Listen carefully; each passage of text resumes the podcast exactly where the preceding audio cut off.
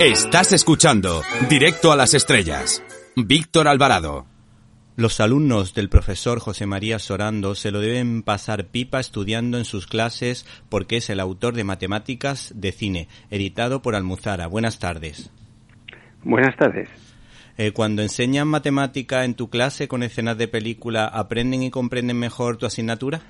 Bueno, esto les motiva y, y la motivación, el interés, hace que, se, se aproxime eh, a proyectos pues con más determinación para vencer la posible barrera de dificultad. Es decir, eh, es una forma de romper los prejuicios contra las matemáticas que a veces hay, la, o la apatía o, o el desánimo. Así que, desde el punto de vista emocional, sí. No sé si sabes que con la nueva ley CELA tu asignatura va a ser de las que los alumnos se dejen para que les den el título de bachillerato. Bueno, eso es una cosa que está en, en discusión porque si bien en la ley no figura como obligatoria, pues luego en el diseño de los itinerarios se dice que se hará. En cualquier caso, eh, desde luego me parece que tanto en un itinerario de eh, ciencias mm, de la naturaleza como de ciencias sociales son ineludibles. Sería, sería un profundo error eh, ignorarlas pues porque cada vez están más presentes en, en todo tipo de, de, disciplinas del saber, en todo tipo de, de ocupaciones. En fin, eh, las matemáticas eh, eh, se, se, cuelan, permean, permean todo, así que mmm, considero que sería un error prescindir de ellas. Al final de cada capítulo hay un buen ramillete de chistes matemáticos. ¿Cuánto tiempo te ha supuesto recopilarlos? Bueno, pues es que mm, es algo que voy haciendo eh, a lo largo de, muchos años. Eh, voy viendo una película y en un diálogo eh, percibo que hay alguna alusión y la anoto. Así que eh, es una tarea de muchos años eh, de forma esporádica. A lo mejor en una película pues consigo cuatro o cinco citas y pueden pasar meses eh, en que no escuche ninguna, ¿no? Sí, Así sí. que es un, un trabajo de, de, largo recorrido. Sí, sí. Eh, uno de los misterios por descubrir de mi infancia fue siempre el de los espejos. Tú explicas a través de la divertida película de Roman Polanski, El baile de los vampiros, ese fenómeno que a veces cuesta trabajo entender y por otra parte o, hubo un, hay una escena muy famosa de La Dama de Shanghái de Orson Welles en la que de alguna manera Orson Welles se venga de Rita Hayworth porque eh, se estaban divorciando y en una parte de la película aparece pelirroja y creo que en la última parte aparece rubia y ahí se produce un tiroteo espectacular en una, en una habitación llena de espejos que se puede decir que es una de las obras maestras Orson Welles y que desde luego los espejos tienen ahí un efecto fabuloso que yo creo que este hombre lo tuvo que estudiar bien para poder hacer también esa escena. Sí, el, el espejo es muy sugerente porque eh, nos devuelve nuestra y, matemáticamente tiene algo interesante y es que cambia la, el, el, sentido, la derecha se convierte en izquierda y viceversa, eh, de manera que eh, los cineastas lo han utilizado eh, de, desde eh, como instrumento de, de, introspección, por ejemplo, en la última escena de las amistades peligrosas, la, la condesa que ha estado toda la película maquinando maldades y finalmente eh, su descrédito social. Entonces, en la última escena vemos cómo se va quitando el maquillaje y va viendo cómo todos sus artificios se vienen abajo y ve la cruda realidad. Es decir, el, espejo le, le, le, enfrenta las profundidades de su alma. Pero al mismo tiempo, el espejo puede ser un instrumento de humor. Por ejemplo, en Sopa de Ganso, de los hermanos Mars, eh, Groucho eh, se, se, encuentra frente a un falso espejo, porque al otro lado está Arpo, sí, eh, sí. Con, con, un falso bigote y vestido igual, que imita sus gestos. Y entonces es una escena sin palabras eh, que es hilarante, donde te parte de risa. Es decir, el espejo ha sido utilizado de, de, de muchas formas, incluso como citabas, para danzas particulares del director. Sí, sí. Además que cuando con el tema de los espejos todos hemos jugado, nos hemos metido en un centro comercial y nos hemos metido en un vestuario para cambiarnos la ropa y mientras nos hemos pasado muy bien viendo la profundidad, que parece una especie de profundidad de campo, de, te ves varias veces reflejado hasta llegar a un final que parece infinito. Así es. Y por ejemplo en Ciudadano Kane eh, también Orson Welles utiliza este efecto de, la, de los múltiples espejos eh, hacia el final de la película cuando eh, el protagonista que parecía omnipotente, que era su voluntad se imponía a todo, pues se, se, viene abajo y entonces cruza en un pasillo entre dos espejos que repiten infinitas veces su figura, repiten eh, alejándose cada vez más pequeñita, más pequeñita, y nos transmite la idea de que quien lo fue todo va a terminar siendo nada. Así que mm, eh, es otro otro juego otro juego de espejo. Y Chaplin también lo utiliza como recurso cómico. En fin eh, los espejos en el cine dan, casi aquí han, han, ocupado un capítulo pero casi podrían ocupar un libro. Sí sí bueno, eh, Ciudadano Kane, desde luego, que tiene cosas maravillosas. Mm, por ejemplo, mm, podemos ver, por ejemplo, los, los picados y los contrapicados. Eh, se pueden ver, por ejemplo, eh, lo que tú comentabas de la perfección del triángulo y por otra parte pues aprendemos fundamentalmente a trabajar y a entender lo que significa la profundidad de campo con el juego de luces y sombra en el que Orson Welles desde luego era un maestro. Yo al principio no sabía que las matemáticas tuviesen tanto que ver con la película ni tampoco sabía cuáles habían sido los avances de precisamente Ciudadano Kane, pero en esta película se ve que este hombre tuvo que trabajar también las matemáticas, ¿no es verdad? Sí, realmente el juego de cámara, la, cámara puede moverse desde el plano vital eh, al plano nadir, es decir, de más a menos 90 grados, y según cómo se coloca la cámara, eh, se enfatiza un aspecto de, de, lo filmado o del protagonista. Eh, por ejemplo, como decías, eh, Orson Welles utilizaba bastante el plano picado y contrapicado. En el contrapicado eh, vemos el techo, que normalmente en los, en los, decorados no se ve el techo. En, Ciudadano Kane sí que se ve, y para eso eh, Welles filmaba eh, con la cámara por debajo del nivel del suelo, es decir, con un, en, un hueco hundido, una serie de, de recursos que tienen una componente matemática y física al final, como todo en el cine, todo en el cine, perdón, eh, conduce a una mayor expresividad desde la voluntad del es decir, es eh, una construcción de las emociones desde la razón. Eh, Wells filmaba desde un plano inferior al, al suelo con el objetivo de que se viese el techo, cosa que normalmente no se ve en los decorados. Es decir, y con esto pues ensalzaba la figura de, aquello que estaba filmando. En otras ocasiones era otra la posición de la cámara. Eh, con todo esto, desde la razón, el director va haciendo una construcción de las emociones que llegan al espectador.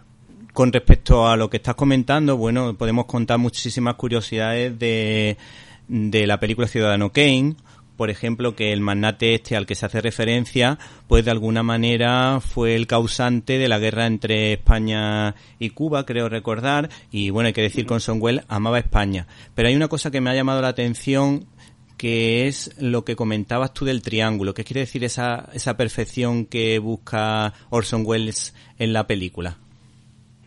Bueno, eh, hay una escena importante en la que Orson Welles se dirige a un auditorio en el cenit de su carrera y la escena tiene una composición triangular. Los elementos, la configuran un gran triángulo que es una alusión al ojo divino tanto del cristianismo como el gran arquitecto de la masonería, ese, ese triángulo símbolo del, del, que todo lo, del que todo lo puede. Y en esto mm, los cineastas eh, lo que hicieron fue una traslación de la composición pictórica que ya los, los artistas plásticos venían haciendo desde siglos anteriores, en la que eh, los distintos elementos que configuraban un cuadro, ahora una escena, se distribuyen no aleatoriamente, sino de acuerdo con unos cánones, aunque en el cine eh, aquello tenía una dificultad añadida porque no es como en un cuadro una imagen estática, sino que hay movimiento. Entonces, bueno, la coreografía de los actores, eh, un buen director también la estudia a este respecto. Eh, por otra parte, Buster Keaton pues desde luego es el, sinónimo de rictus de la seriedad y le solían llamar en, en, muchos sitios Carapalo y en España concretamente Pepito Pamplina. Y esto contrasta con la forma en la que rueda sus películas, porque precisamente él siempre aparece muy serio, como si nada le molestase, y luego se encuentra siempre alrededor, eh, pues a una serie de personajes que la están liando parda o él provoca que se produzca ese lío. Eh, por ejemplo, esto se puede ver en, en, El maquinista de la general, que es una obra de arte, o en El héroe del río, que a mí particularmente me ha llamado la atención una escena en la que parece que le va a caer a Buster Keaton un, edificio en la cabeza, pero logra salvarlo. Por lo visto esto se rodó sin dobles. ¿Cómo lo hicieron o eh, dónde está el truco? Bueno, hay que tener en cuenta que estamos hablando de época del cine mudo, entonces eh, no existía el humor de diálogo, era mudo, pero eh, en su lugar teníamos el humor físico, escenas en las que mm, eh, pues eh, la famosa de Rolloy que cuelga de las saetas de un reloj en un edificio, o el propio Buster Keaton que has citado, que se desploma una fachada y eh, curiosamente su cuerpo atraviesa el hueco de una ventana. Bueno, pues para um, este tipo de efectos, em, pues como tampoco había efectos especiales, había que planificarlo todo muy bien había que recurrir a la física y las matemáticas porque se jugaba el tipo. No había trampa ni cartón. Realmente la fachada, una fachada de, de, madera, se desplomaba de verdad. Así que había que estudiar en qué punto se colocaba eh, Buster Keaton, aparte del gran aplomo y sangre fría que hace falta para aguantar ahí quieto, sabiendo lo que se te viene encima. Entonces, para esto no bastaba saber la altura a la que estaba la, la ventana y colocarse allí, porque hay que tener en cuenta que la fachada describía un arco, un arco de, de 90 grados y bueno, pues hay que eh, saber las dimensiones, hay que verle para que no le diese el de la ventana no le diese en la cabeza.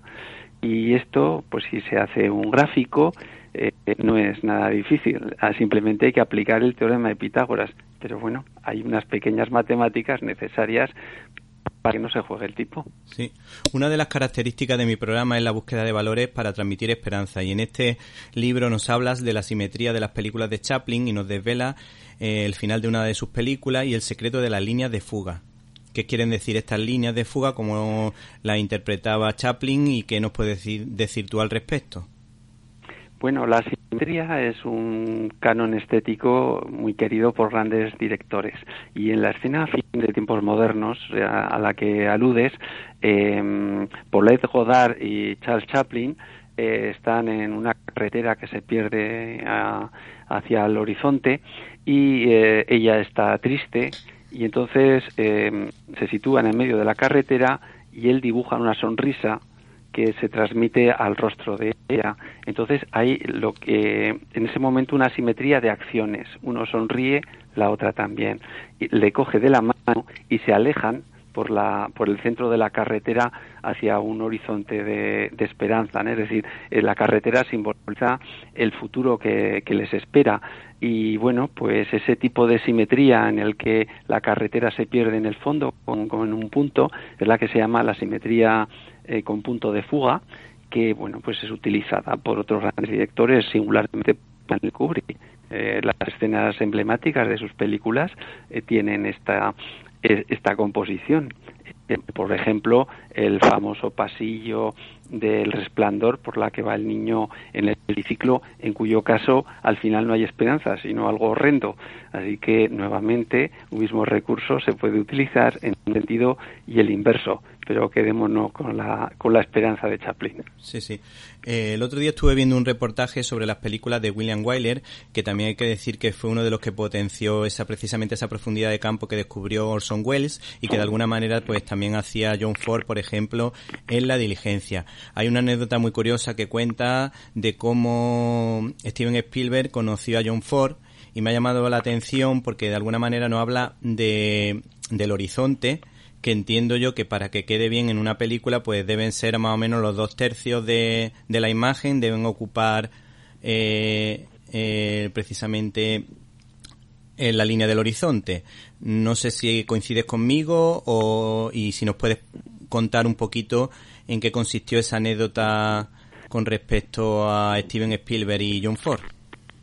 Sí, Spielberg conoció a John Ford eh, siendo un adolescente, Spielberg, y lo contaba en, una, en un reportaje autobiográfico y John Ford le dijo, así chaval que tú quieres hacer películas, pues mira, tienes que aprender que el horizonte no hay que ponerlo nunca a, a mitad de la pantalla. Cuando aprendas dónde hay que poner el horizonte, entonces tienes que eh, coger una cámara y, empezar a filmar. Antes no. Y como bien dices, eh, o se coloca a un tercio de altura o a dos tercios, según qué es lo que se quiere enfatizar. En, un determinado caso podrá ser lo que está del horizonte hacia nosotros, en otro podrá ser del horizonte hacia, hacia, el cielo, ¿no? Pero bueno, es, es graciosa esa, esa anécdota del maestro John Ford, al que entonces era aprendiz Spielberg, que terminó siendo otro maestro. Bueno, una, una, vez le preguntaban precisamente a Orson Welles que quién era el mejor director de la historia y Orson Welles dijo tres veces John Ford John Ford y John Ford. Y luego con respecto a Friedland, bueno, podemos decir que, que él estudió arquitectura, eh, que entre sus curiosidades, por ejemplo, en sus películas, eh, los cameos suyos eran a través de sus manos, por ejemplo, o la importancia que daba precisamente a lo que hemos comentado de los escaparates y los espejos. ¿Tú crees que Friedland eh, jugaba con ventaja por ser arquitecto a la hora de filmar sus películas? Pues eh, supongo que sí. No, no tengo estudiado el caso, pero eh, creo que esta, la formación que tiene el individuo eh, de una u otra forma se expresa siempre en, su forma de actuar. es decir, no hace falta que un arquitecto esté firman, filmando algo relacionado con la arquitectura ni con edificios, pero tenderá a, a componer, a estructurar eh, de, un, de, un, modo que siga unas, unas pautas lógicas y, racionales. De la misma forma que, que, un artista, su sentido estético, lo aplicará en pequeños detalles cotidianos que no sean exactamente obras de arte. Eh, pienso sí que, que la formación imprime carácter a todo aquello que hacemos. Sí, bueno, es que hay que decir que a Freeland le llamaban el de los planos perfectos. Creaba unas marcas, hacía unos encuadres que por lo visto están medidos al milímetro. Y bueno, con respecto a grandes películas en las que aparecen las matemáticas, a mí particularmente me gusta mucho Figuras Ocultas, que precisamente la considero una de esas pequeñas joyas que hablan del esfuerzo, de la familia, de romper barreras sociales, de la transmisión de la fe y sobre todo de las matemáticas, que yo creo que fueron claves en la conquista del espacio. ¿Qué nos puede decir de esta película o de cómo, por ejemplo, eh, se consigue que un cohete pues no se vaya de la órbita planificada o como que se pueda hacer precisamente un viaje a la Luna? Bueno, eh, en esta película hay, hay dos cuestiones en juego que han sido poco, quizá de cara al gran público, un poco confusas.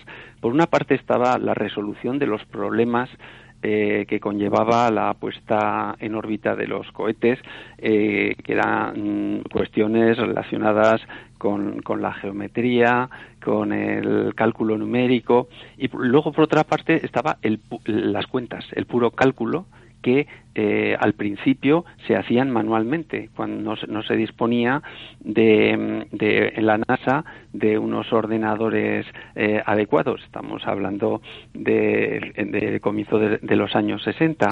Entonces, las matemáticas realmente no, es, no son hacer cuentas. Eso ya es algo que está más que superado afortunadamente con los con los medios de que disponemos hoy en día. La verdadera matemática es resolver problemas, plantearse retos y en aquel momento se mezclaban las dos cosas y las mujeres de las que habla esta película fueron contratadas como calculadoras humanas fueron contratadas para hacer cuentas y sufrieron discriminaciones de, de todo tipo. Y una de ellas, Catherine Johnson, además, eh, que fue la primera mujer negra ingeniera eh, aeronáutica en Estados Unidos, eh, además resolvió problemas. Y ambas cuestiones se mezclan en la, en, la, en la película, de manera que a quien simplemente hacía cuentas también se le llama matemáticas. Y bueno, eh, o sea, mm, el matemático de profesión realmente no hace muchas cuentas. Ahora, las cuentas que hacían en ausencia de ordenadores eran descomunales y mm, eran tan eficaces que eh, John Glenn, antes de su primera misión orbital, eh, mm, pidió que esta mujer citada la repasara y dijo, si ella dice que los números están bien, yo, yo voy. Así que, bueno, pues tenía su mérito porque era un trabajo prolijo, o sea, no era de ingenio matemático, sino que era de, de gran constancia y gran concentración pero prolijo y decisivo. Sí, bueno, mi hijo, curiosamente, esta película le encanta, le hace gracia a muchas escenas, como a uno de ellos también le gusta el espacio, pues disfrutamos mucho cuando la vemos.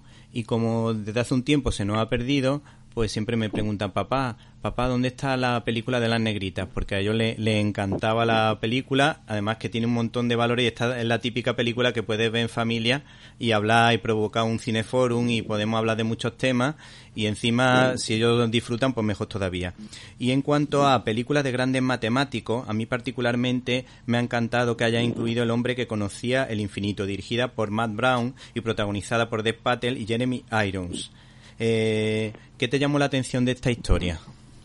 Bueno, es una de mis preferidas, porque es una película donde dos personas, bueno, hay que decir que es una película que responde fielmente a la historia de, sus dos personajes principales, el matemático indio Rivasa Ramanujan y el matemático británico Geoffrey Hardy. Y mm, lo emocionante de esta película es que eh, reunió a, dos personajes que en palabras propias dice somos una pareja muy improbable. Eh, Hardy era un británico, em, estudiante primero, investigador después en los colegios y universidades más prestigiosos, em, de alto nivel social, eh, aristócrata, em, era soltero empedernido, era ateo militante, mm, mientras que mm, Ramanujan eh, era un contable indio, muy humilde, mm, que vivía en unas condiciones cercanas a la extrema pobreza, eh, casado a los 15 años, muy religioso, hasta el punto que decía que había una diosa familiar que por la noche listaba las ideas matemáticas, es decir, eh, eran mm, totalmente opuestos en todo. Y sin embargo la común búsqueda de la verdad matemática les unió en una historia de, de solidaridad muy hermosa, de manera que esta película, al mismo tiempo que nos habla de del valor de, la amistad y de la cooperación por encima de, las ideas, ¿no? Eh, para que dos personas sean amigas no hace falta que tengan las mismas ideas, sino el mismo respeto. Y eso por un lado. Y por otra parte, en esta película, cuando se habla de matemáticas, se habla correctamente y de forma legible de manera que el gran público se entera de lo que le están contando, ¿no?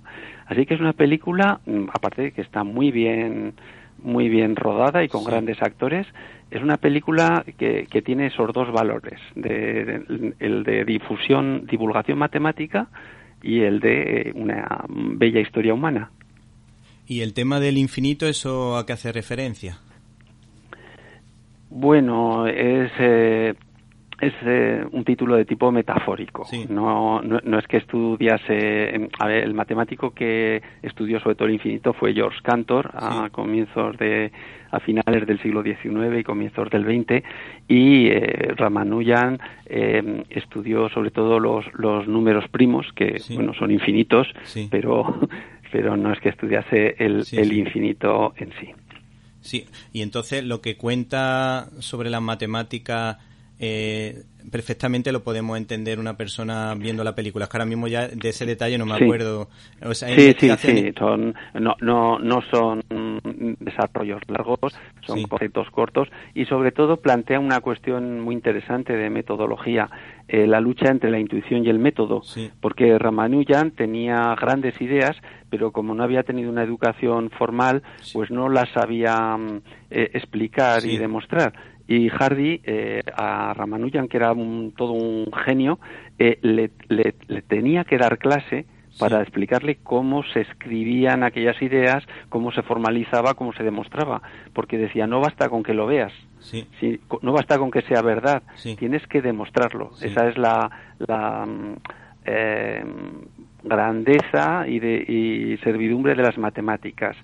Eh, tiene que quedar todo escrito para que em, el resto de la comunidad científica y las generaciones futuras puedan, puedan seguir tu razonamiento. No basta con que sea genial.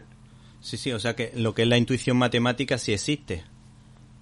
Eh, sí, eh, Ramanujan decía que era su, su, diosa familiar la que se la transmitía. Otros pues pensarán que pensarán en el chispazo, pero sí aunque hay estudiosos que, que dicen que en nuestra mente, eh, incluso cuando dormimos, cuando estamos en un trabajo mm, alejado de, del problema, eh, se siguen combinando las ideas y eh, aquellas que tienen especial em, valor estético, especial armonía, son las que llaman nuestra atención. Y entonces eh, esta intuición sería eh, las alertas que el subconsciente nos da después de ese trabajo permanente.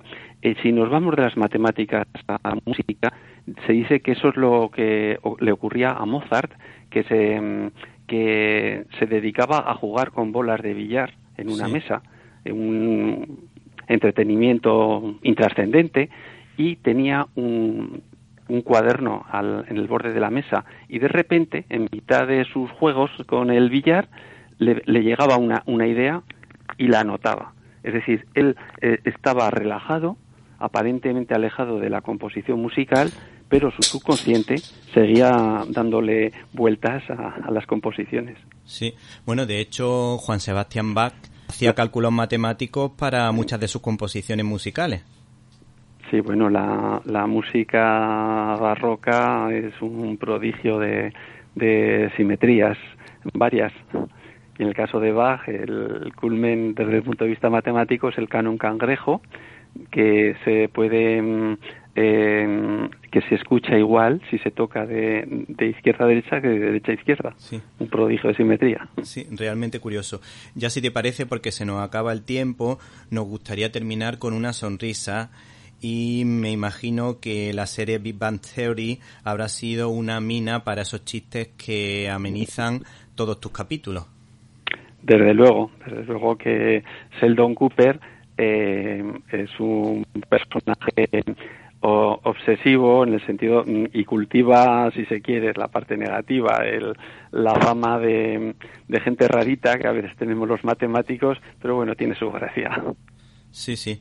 La verdad que es que las matemáticas, mm, aunque a mí no es santo de mi democión, desde luego son mm, útiles para todo. Eh, incluso científicos, como tú decías, creyentes y no creyentes. Collins, cuando eh, estudiaba las cadenas de ADN, pues veía ahí las combinaciones, las múltiples combinaciones que había y que decía que él precisamente mm, eh, recuperó la fe a la hora de comprobar esas combinaciones tan perfectas que para él, desde luego, pues eh, él pensaba que habían tenido que ser creadas, desde luego, eh, por alguien, por un ser superior.